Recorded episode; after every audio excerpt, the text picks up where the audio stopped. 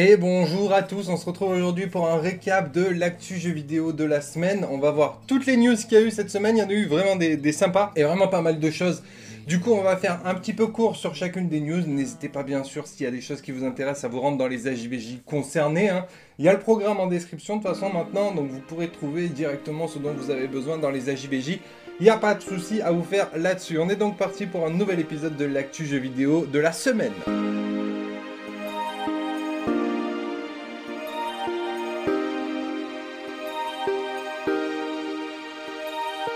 On commence avec une news Ubisoft. Euh, vous le savez, ils participent à l'E3 cette année, un E3 qui sera totalement dématérialisé. Et euh, l'Ubisoft Forward se tiendra donc le 12 juin à 21h heure de Paris.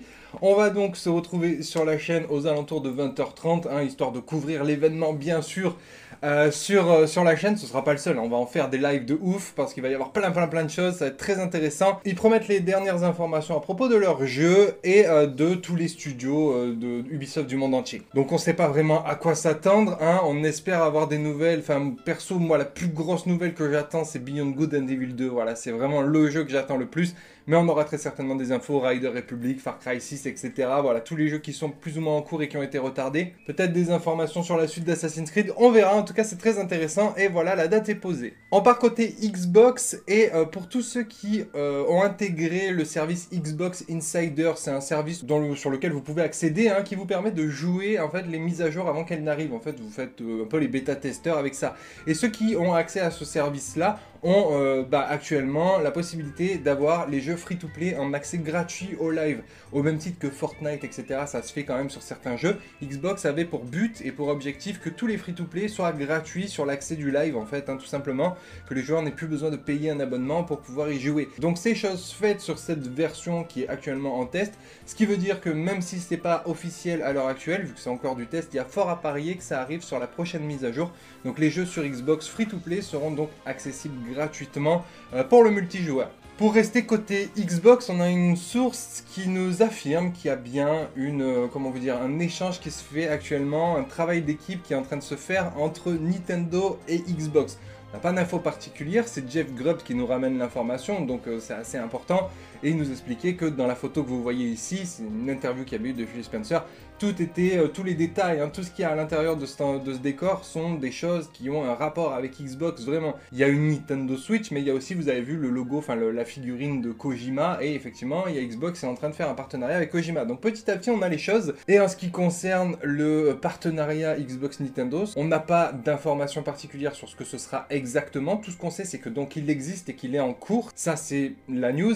Et euh, du coup, on peut se projeter en imaginant, bien entendu, le Game Pass sur Nintendo Switch, qui serait vraiment une très très bonne chose hein, pour la console de Nintendo, ça c'est sûr. Pour rester dans l'idée du Game Pass, mais basculons chez euh, Sony, on a le co-réalisateur de God of War qui nous a fait un tweet justement concernant la concurrence au Game Pass qui essaie d'apporter Sony. Ce que je peux vous dire, c'est qu'ils sont en train de faire des trucs parce que je connais des gens chez Sony qui sont en train de faire des trucs. Il y aura une réponse au Game Pass. Voilà, donc ça c'est dit, ils sont en train de fabriquer un truc. Ce qu'il faut savoir aussi, c'est qu'il y a eu tout un tas de, pistes qui nous laissaient penser qu'en fait, ils sont en train de faire un truc multi-service où ils vont mettre euh, leurs films, hein, donc Sony Pictures, ils vont mettre leurs jeux du, euh, euh, du PS Now et euh, en fait fusionner tous leurs services comme ça pour créer une sorte de gros, grosse base de streaming où on va pouvoir voir des films et jouer aux jeux vidéo. Mais ce qu'il faut savoir aussi, c'est que Sony a été très clair là-dessus, ils veulent pas faire comme le Game Pass en ce qui concerne leurs exclusivités. Pour eux, c'est des jeux qui sont trop chers à produire et ils ne voient pas de rentabilité à le mettre day one dans un truc à abonnement.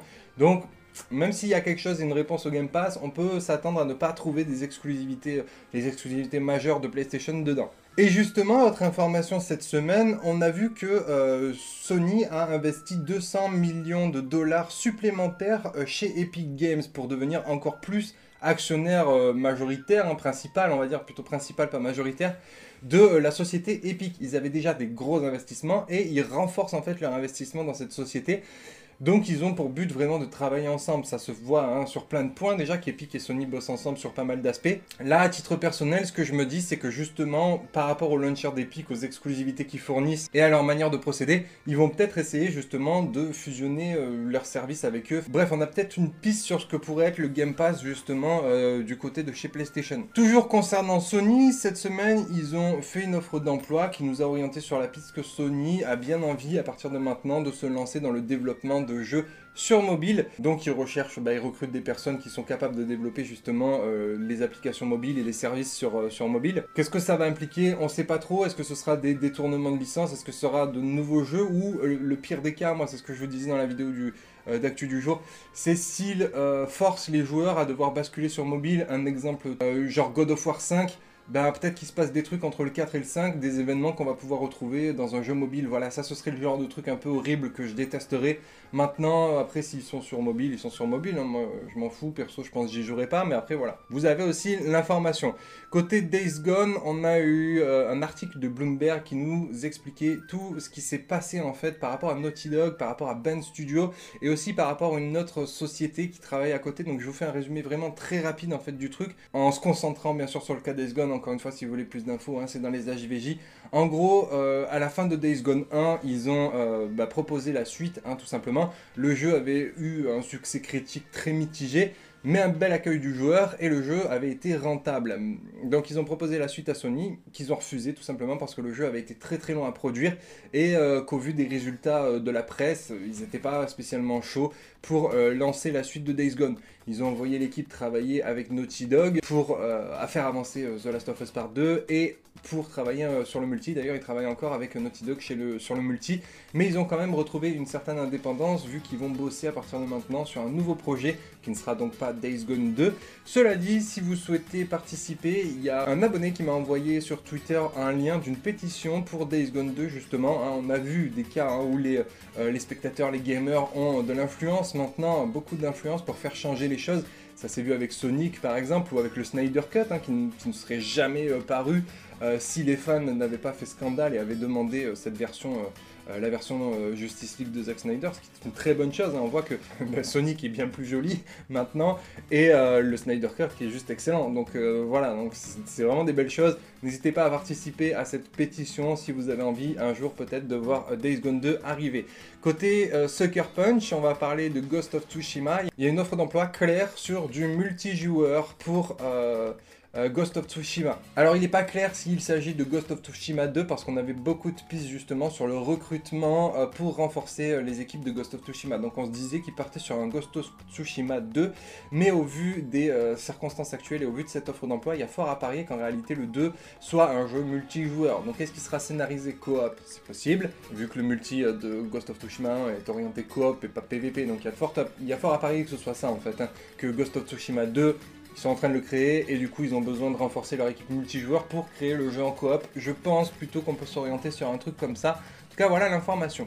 En ce qui concerne le prochain Bioshock, on a aussi une offre d'emploi qui dit Nous espérons trouver quelqu'un qui pourra tisser des histoires percutantes et axer sur les personnages dans un monde ouvert. Voilà, donc le prochain euh, Bioshock sera en monde ouvert. Normalement, c'est des jeux linéaires, full scénarisés.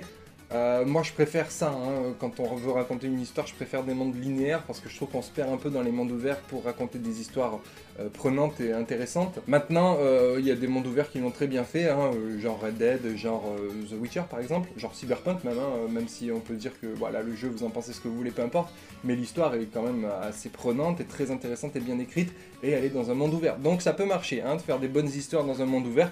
En tout cas, voilà, le prochain Bioshock, il sera dans un monde ouvert. Et ce qu'il faut savoir aussi, c'est que celui qui était responsable de euh, tous les Bioshock à la base ne participera pas à la création du prochain. Euh, donc c'est totalement une nouvelle équipe. Enfin, en partie une nouvelle équipe. En tout cas, les plus grosses têtes du studio qui, étaient à l'origine de Bioshock ne sont plus euh, dans le studio actuellement. Côté Resident Evil, je vais pas vous faire le topo de tout ce qui a été dit. On va juste parler de Resident Evil 9, la rumeur. En gros, ce qu'on nous dit, c'est que Resident Evil 7 avait été pensé pour être une trilogie. Et du coup, dans Resident Evil Village, on a la répercussion de ce départ de trilogie. C'est une suite en fait directe du 7 et on incarne encore Ethan Winters qui est euh, le, personnage principal de euh, Resident Evil 7. Et du coup, Resident Evil 9 sera la fin de cette trilogie.